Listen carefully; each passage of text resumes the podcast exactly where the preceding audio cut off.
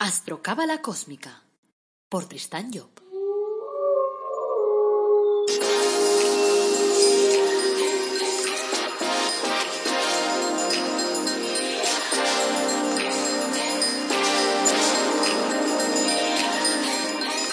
Astrocábala Cósmica, episodio 57. Te brindo una calurosa bienvenida a Astrocábala Cósmica, el podcast en el que te hablamos de astrología cabalística y de cábala de forma fácil, directa, amena, de esa que aplicas todos los días, porque eso es lo interesante, poder aplicar los conocimientos que vas adquiriendo a tu vida práctica, porque recuerda que eso del conocimiento está muy bien, pero la aplicación del conocimiento es la sabiduría y ese es el objetivo final. Soy Tristán Job, tu astrólogo, cabalista y escritor cósmico, y llevo más de 30 años trabajando el tema de la cábala. Hoy es miércoles 8 de julio de 2020 este es el episodio 57 y como cada miércoles vamos a hablar un poquito de cábala. El título de nuestro episodio de hoy es ¿Cómo piensan los animales? Antes, como siempre, quiero recordarte que en nuestra web, el Árbol Dorado Academy, tenemos cursos gratuitos, sí, lo has oído bien, gratuitos. Y además tenemos pues algún producto de crecimiento personal único en el mundo mundial, como el Árbol de la Vida personalizado, por ejemplo, o los Ángeles de la Cábala también personalizados. Bueno, también quiero aprovechar para decirte que mi último lanzamiento, mi último libro, se llama El árbol de la vida, eh, perdón, el árbol de la vida, se llama La búsqueda de la felicidad a través del árbol de la vida. Y lo puedes encontrar en Amazon, tanto en versión papel como en versión ebook. Luego también recordarte que en la página web tristanjob.com tienes la posibilidad de hacerte una carta astral y bueno, pues ahí hablar un poquito conmigo para que te explique pues cuáles son las herramientas con las cuales te han, te han lanzado aquí a la vida. Bueno, he recibido eh, en estos últimos días pues preguntas en relación con los animales y la visión que tiene la cábala y tal. Y también sobre los tres cuerpos del ser humano y cómo se alimentan. Y así pues voy a intentar facilitar algunas respuestas para intentar aclarar alguna duda. Pero antes vamos a empezar por un cuento. Dice, un hombre vino a casa tarde del trabajo, cansado e irritado, y encontró a su hijo de cinco años esperando en la puerta. Papá, papá, ¿puedo hacerte una pregunta? Sí, ¿cuál es? contestó el hombre así un poco seco. Papá, ¿cuánto ganas en una hora? Eso no es asunto tuyo. ¿Por qué preguntas eso? dijo el hombre medio enojado. Solo quiero saberlo, por favor, papá. Dime, ¿cuánto ganas en una hora? repitió el pequeño. En una hora unos veinte euros. Oh, contestó el pequeño, así, con cara triste. Y volviendo a mirarlo dijo, Papá, ¿puedo pedirte prestado diez euros? El padre se puso furioso. Así que la única razón por la que me has preguntado lo que ganaba es porque querías pedirme dinero para poder comprar seguramente un juguete tonto o alguna cosa sin importancia. Anda, vete a tu cuarto, a tu cuarto y acuéstate. Después de una hora, el hombre se había tranquilizado y empezó a pensar que quizás había sido un poco duro con su hijo. Ni siquiera le había preguntado para qué quería los diez euros. El niño ese no solía pedirle nada. El hombre se fue al cuarto del muchacho y, preguntó ¿Estás dormido, hijo? No, papá, estoy despierto. Hijo, ha sido un día largo, difícil, y no quiero pagarlo contigo, dijo el hombre. Dice, toma, aquí están los diez euros que me pediste. Oh, gracias, papá, gritó el niño. El pequeño cogió su hucha, la vació encima de la mesa y contó despacio su dinero. Y entonces mira a su padre. ¿Por qué pides dinero si ya tienes? refunfuñó el padre. Porque no tenía bastante. Pero ahora sí, papá, contestó. Papá, ahora ya tengo veinte euros. Puedo comprar una hora de tu tiempo. Por favor, ven a casa temprano mañana y me gustaría cenar contigo. No puede agradarse la cara que puso el padre. Yo no sé tú, pero yo como padre si mis hijos me hubieran dicho esto, hubiera necesitado el mocho para poder limpiar el suelo de mis lágrimas. Bueno, vayamos al tema. Empecemos por los tres cuerpos del ser humano. He comentado en el podcast 39 que Dios dividió su espacio en siete planos para poder desarrollar su obra. Los tres que más nos interesan ahora son el quinto plano, que es el mundo del pensamiento, el sexto, que es el mundo del deseo, y el séptimo, que es el mundo físico. En el cuarto día, que es el actual, nuestra vida se desarrolla en el mundo del pensamiento, en el del deseo y en el mundo físico. considerando que el espíritu recorre un camino de involución hacia las formas materiales, es decir, desde el espíritu hasta la materia, antes de iniciar el camino evolutivo hacia la esencia espiritual, pues entonces podemos deducir que es preciso pues tocar a fondo, digamos, tocar materia, tocar el fondo de las cosas.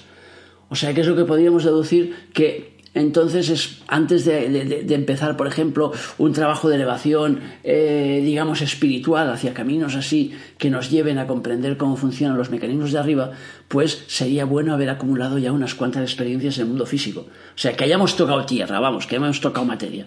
Esto no significa que no debamos iniciar nuestro proceso espiritual, pero también es preciso eh, saber que no hay que dejar de cumplir con las obligaciones cotidianas. O sea, no vale eso de me voy a hacer muy espiritual y voy a dejar colgado todas las cosas materiales.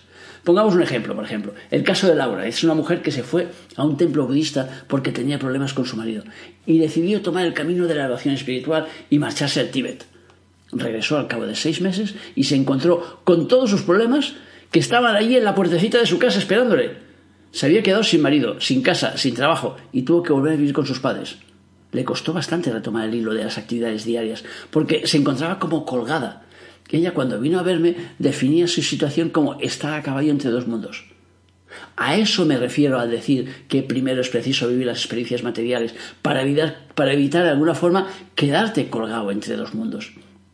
Es necesario conocer a fondo las propiedades de la materia, sus leyes, sus funciones, su movimiento, cómo van las cosas, para poder después lanzarnos al más allá, por decirlo de alguna forma. Aún así, hay muchos aspirantes a la aventura espiritual que se dejan seducir por el canto de las sirenas, por los mensajes lisonjeros, podríamos decir, y piensan que la senda iniciática pues va a facilitarles la solución a todos sus problemas. Pero claro, las cosas no funcionan así, y eso es lo que le pasó a Laura de todos modos acabará aprendiendo de, sus errores, eso es evidente. O sea, imaginemos, por ejemplo, que una persona tiene que ir a un sitio eh, preciso para vivir unas experiencias y que en el camino se encuentra con una bifurcación y tiene, claro, que elegir un camino o el otro. Imaginemos que exige, que exige, que escoge, vamos, la opción incorrecta. Puede que ande durante mucho tiempo hasta que llegue un momento que se va a dar cuenta que es el camino incorrecto. Entonces, cuando se dé cuenta, ¿qué hará? Pues volverá sobre sus pasos y se irá hacia el otro camino. Por lo tanto, ese traspié, de alguna forma, le habrá permitido descubrir el camino correcto. Claro, lo ideal, evidentemente, es que intentemos descubrirlo a la primera para no tener que desandar el camino andado. Es decir, para no alargar demasiado nuestra película. O sea, es importante tomar conciencia que una senda espiritual nunca ha de representar una huida. O sea, no es un abandono de las obligaciones materiales de cara a la familia, al trabajo, a la sociedad. Cuando existe un deber que cumplir, significa que hay asociada una enseñanza que debemos aprender. O sea que con ese deber, con esa historia a cumplir, tenemos una enseñanza también. Entonces podemos empezar a volar cuando hayamos cumplido con nuestras obligaciones cotidianas. O sea, termina primero lo que es obligatorio y luego continúa con todo lo demás. A menudo, por ejemplo, se nos vende que aquellos que se espiritualizan, se espiritualizan son luego mejores personas. Y es verdad, siempre y cuando espiritualizarse signifique comprender la organización de la vida en la Tierra, que equivale a conocer de alguna forma la estructura cósmica. El error se produce cuando teniendo una serie de obligaciones que cumplir, con padres, con hijos, con un hogar, con una familia, con un trabajo, uno se enrola a seguir la doctrina de, un gurú que proclama que en nombre de una entidad espiritual, que él seguramente ha malinterpretado, ha malinterpretado que lo abandonemos todo y que le sigamos. Vamos, este es un error, también se produce con grandes iniciados, ¿eh? Jesucristo dijo que lo abandonáramos todo y que le siguiéramos. Pero claro, las enseñanzas de ese gran maestro son simbólicas y deben ser interpretadas como tales. Él representaba lo más elevado que puede haber en el espíritu humano, y cuando proclamaba el abandono de las pertenencias, se refería al sentimiento de apego que generan esas, esas, eh, esas cosas, esas pertenencias. O sea que es el apego que sienten los seres humanos por los objetos que, que le rodean. O sea, lo que quería él subrayar era la necesidad de desprendernos de aquello que nos ata la materia, para podernos sentir libres y poder así pues seguir los dictámenes de nuestro jefe interno. O sea, el desapego se consigue tomando conciencia que la vida es como un restaurante. O sea, se trata de probar los platos que hay en la carta, de saborearlos, de, dándoles pues una utilidad, pero sin necesidad de poseerlos, de sentir que son nuestros. Tenemos que permitir que todo fluya a nuestro alrededor. Es una, es una labor lenta, que requiere tiempo y en la que debemos, pues claro, tener paciencia, porque sin paciencia no vamos a ningún sitio. Bueno, vamos a ver cómo funciona eso la alimentación de los cuerpos.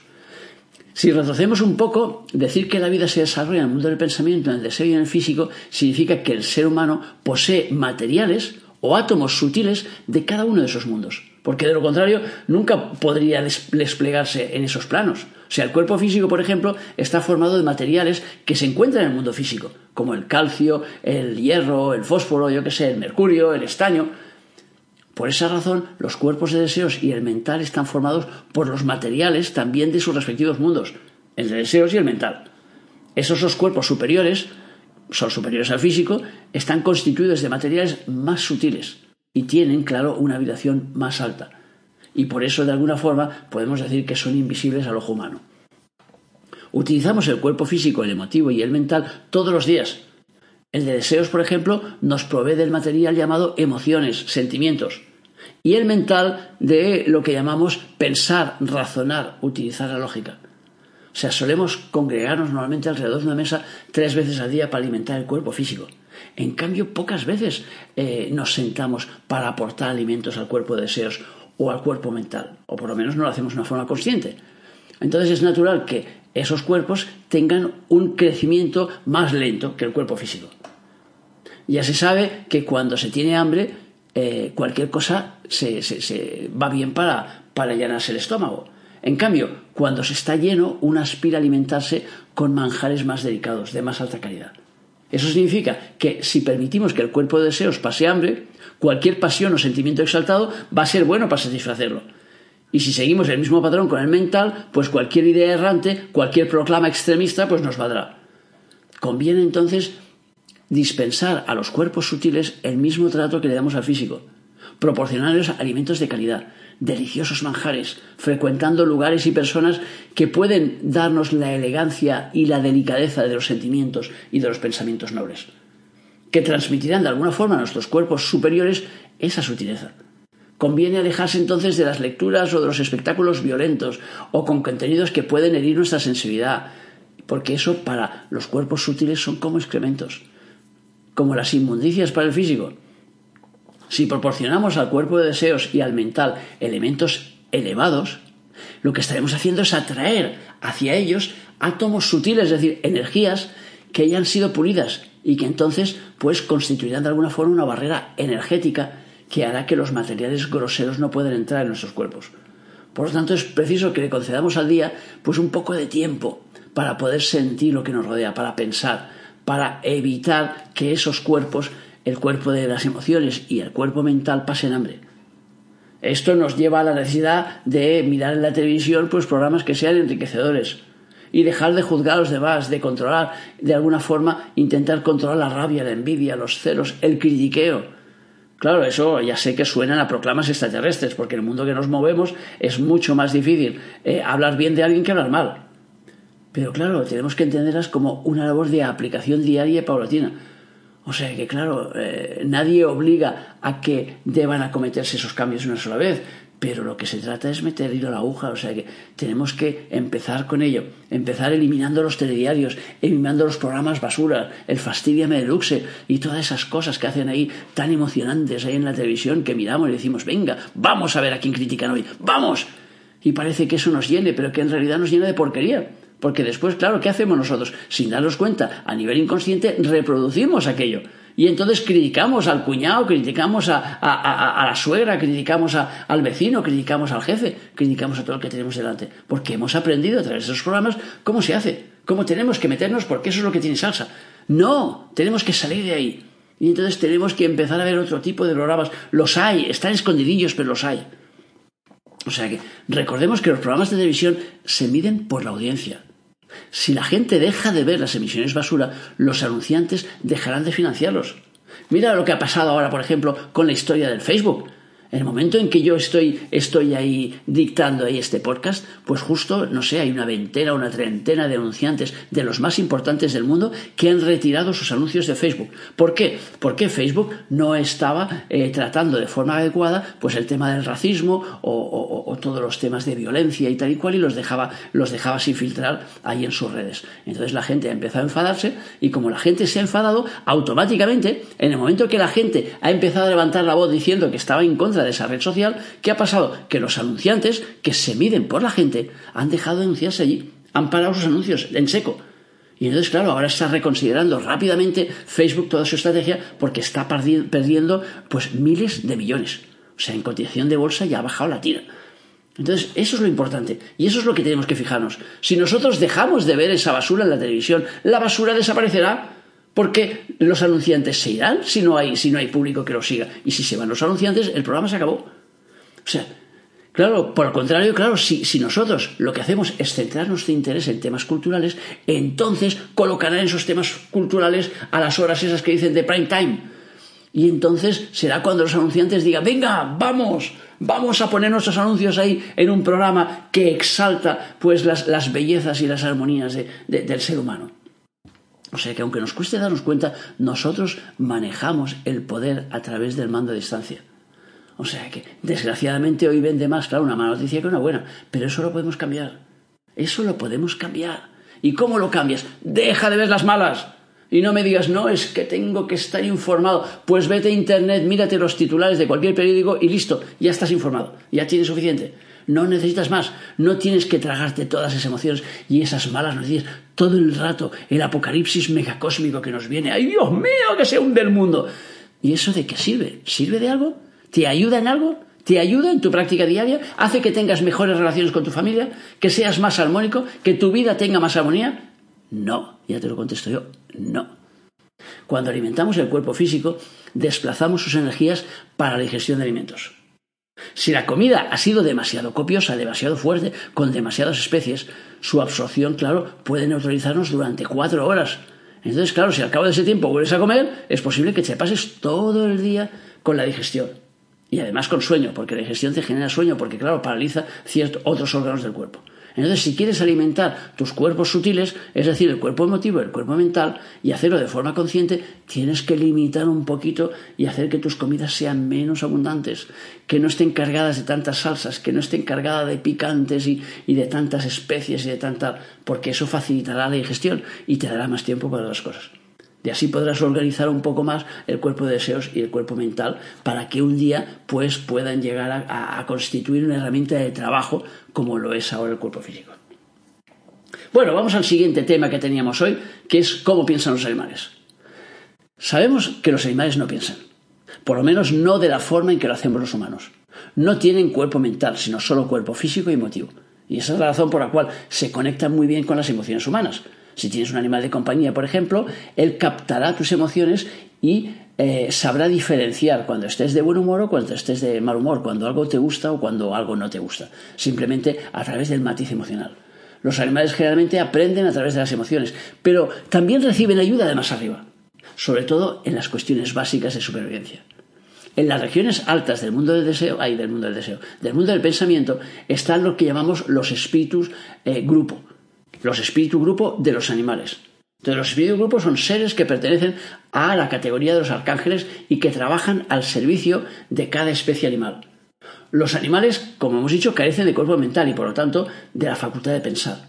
Los espíritus grupos se encargan de su protección, de avisarles cuando aparece un peligro para la especie, de indicarles los lugares incluso donde pueden encontrar alimentos. Entonces, los hábitos, las inclinaciones, los gustos y las aversiones de cada especie están de alguna forma influidos por ese espíritu grupo. De este modo, lo que aprende un ser de la especie lo captan los demás. ¿Por qué? Porque el espíritu grupo entonces transmite esa información. Eso ya se ha podido detectar eh, de alguna forma, de, una forma más directa, porque unos investigadores japoneses realizaron un experimento hace un montón de años con monos. Lo llamaron el efecto del centésimo mono. Y es un fenómeno en el que se supone que un comportamiento aprendido se propaga rápidamente desde un grupo de monos hasta todos los monos, una vez que se alcanza un número crítico de iniciados. Por generalización se refiere a un fenómeno por el cual una vez una cierta parte, digamos, una población animal ha descubierto algo, ha aprendido una nueva habilidad, la difusión de esa idea o de esa habilidad entre el resto de la población de la especie se produce de una forma casi instantánea, mediante algún proceso, nos dice ahí la teoría esta, eh, todavía desconocido. Se relata que durante una investigación quisieron cambiar la alimentación de un grupo de monos. Les dieron a comer batatas, pero como estaban recubiertas de tierra, los monos las rechazaban, hasta que a uno de ellos les cayó una en el agua, y así se limpió, y entonces el mono se la comió. Lo curioso fue ver que a continuación los monos de la colonia empezaron a tirar las batatas al agua y, a comérselas. Hasta aquí diríamos, bueno, es normal, han visto que lo hacía su compañero, pues se han puesto a hacerlo. Lo que fue chocante fue descubrir un tiempo después que a miles de kilómetros, en otra parte del mundo, casi al mismo tiempo, es decir, muy pocas horas después de que ese mono descubriera que podía limpiar la batata, otros monos que no pertenecían a ese, ensayo aprendieron a limpiar las batatas para comérselas. O sea, de golpe cogieron y empezaron a limpiarlas y dice, ¿y este? ¿De dónde sacó la información? O sea, empezaron a comportarse del mismo modo, como si alguien se lo hubiera comunicado. El biólogo molecular Rupert Sheldrake formuló entonces una teoría sobre la existencia de unos depósitos de memoria. Dice, en el lugar donde debían almacenarse todas las experiencias para ser comunicadas a una especie cuando era preciso. A esos depósitos los bautizó con el nombre de campos morfogenéticos de conciencia y a la vía de comunicación la llamó resonancia mórfica. Esto significa que la ciencia, que suele ir a, la saga siempre del mundo espiritual, ya empieza a encontrarle sentido a la transmisión de información entre los seres de la misma especie. Claro que el que este, siendo científico, para que lo echan de la comunidad científica, no pudo ir más allá para, ponerse, digamos, en el plano espiritual, intentar entender entonces que eso que estaba él llamando el campos morfogénicos, en realidad, pues estaba hablando de los espíritus grupo. O sea que, según la cábala, los espíritus grupo de cada raza son los que transmiten la información necesaria para que esta raza subsista. Ahora voy a relatarte un par de experiencias vividas yo con animales. O sea, mi padre Kabalev creó en África una corriente de crecimiento personal, una escuela para transmitir sus conocimientos y su obra. Y ahora, pues en este momento estamos presentes en seis países. Tras la marcha de mi padre, pues yo tomé las riendas de la escuela y entonces cada cierto tiempo, pues voy a, diferentes países a visitarles. Este preámbulo solo es para explicar que en mi primer viaje a África eh, me alertaron sobre los peligros de la malaria y de otras enfermedades transmitidas por los mosquitos. Así que antes de ir decidí ponerme en contacto mentalmente con el espíritu grupo de los, mosquitos. Y firmé un pacto de no agresión. Les pedí que no me picaran y a cambio les permití no matar un solo mosquito y no ponerme repelentes en el cuerpo. El resultado fue que no me picaron, pero ni uno solo. O sea, y tengo que decir además que ese experimento lo he repetido en todos mis viajes y ha funcionado siempre.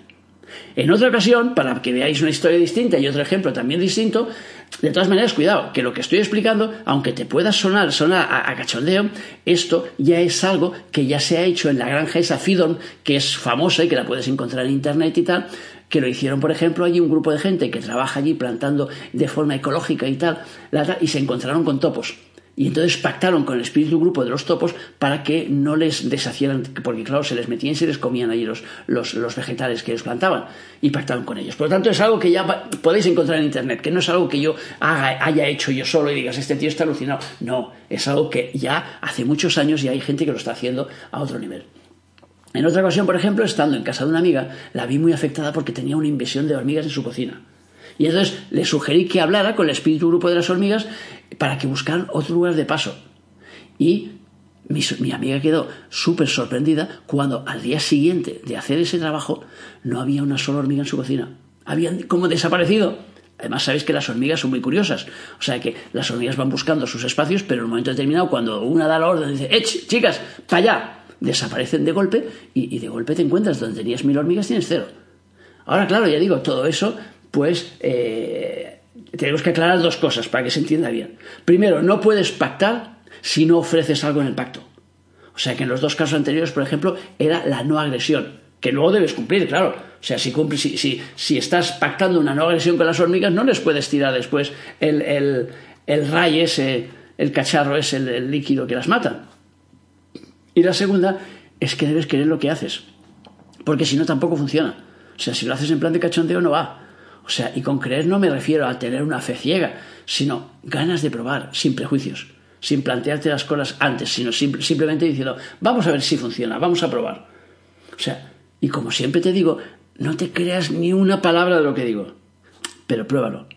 Porque si lo pruebas es cuando te das cuenta si funciona. Ese para mí es el juego de la vida. O el juego de la vida no es decir, ahora te viene uno y va a decirte ahí cuál es la verdad. No, yo no pretendo decirte cuál es la verdad. Yo solo transmito información. Después que te la creas o no me importa un bledo. Tres pitos y cuatro flautas. Porque el juego mío, el juego de la vida, no es intentar convencerte de que lo que estoy diciendo es mega cierto a 100%. No, Lo único que yo intento es llevarte a probar. Porque si pruebas las cosas, cuando te das cuenta si aquello encaja en tu vida o no. Y ese al final es el juego. ¿Sabes cuando, como cuando me decía mi hijo el día que le dije, ponte una sunjita ahí, el mineral ese sunjit, que es megacósmico también, digo, póntelo en la barriga porque me, me dijo que le dolía la barriga. Y el tío me contestó, dice, papá, es que yo no creo en eso. Digo, cariño, digo, es que la vida no se divide entre los que creen y los que no creen. La vida se divide entre los que prueban y los que no prueban. Y le dije, toma y prueba. Al cabo de 10 minutos ya no tenía dolor de, barriga. Pero bueno, ese es otro tema. Bueno, hasta aquí el programa del miércoles. Espero haberte sido de ayuda y como siempre, gracias por escucharme, por seguirme, por valorarme en las redes sociales, por poner tus comentarios. Acuérdate del me gusta ese maravilloso y de transmitirlo ahí a tus amigos y a, tu prima la Lola y a tu cuñada la Pepa y a todas las que sean, a las que tú, a todas las personas que tú crees que esto puede ser útil y les puede ayudar de alguna forma. O sea en las notas de este podcast, como siempre, incluyo mi mail para que me puedas formular tus preguntas o que puedas compartir tus dudas. Y recuerda que para ampliar información sobre el árbol de la vida de la cábala, pues tienes ahí mi último libro que se llama La búsqueda de la felicidad a través del árbol de la vida. Como siempre, desearte que tengas un día muy feliz, que vuelvas ahí a escucharme el viernes que tendremos otro podcast con un tema interesante y como siempre, claro, también que te acuerdes de nuestro lema, apasionate, vive, cambia.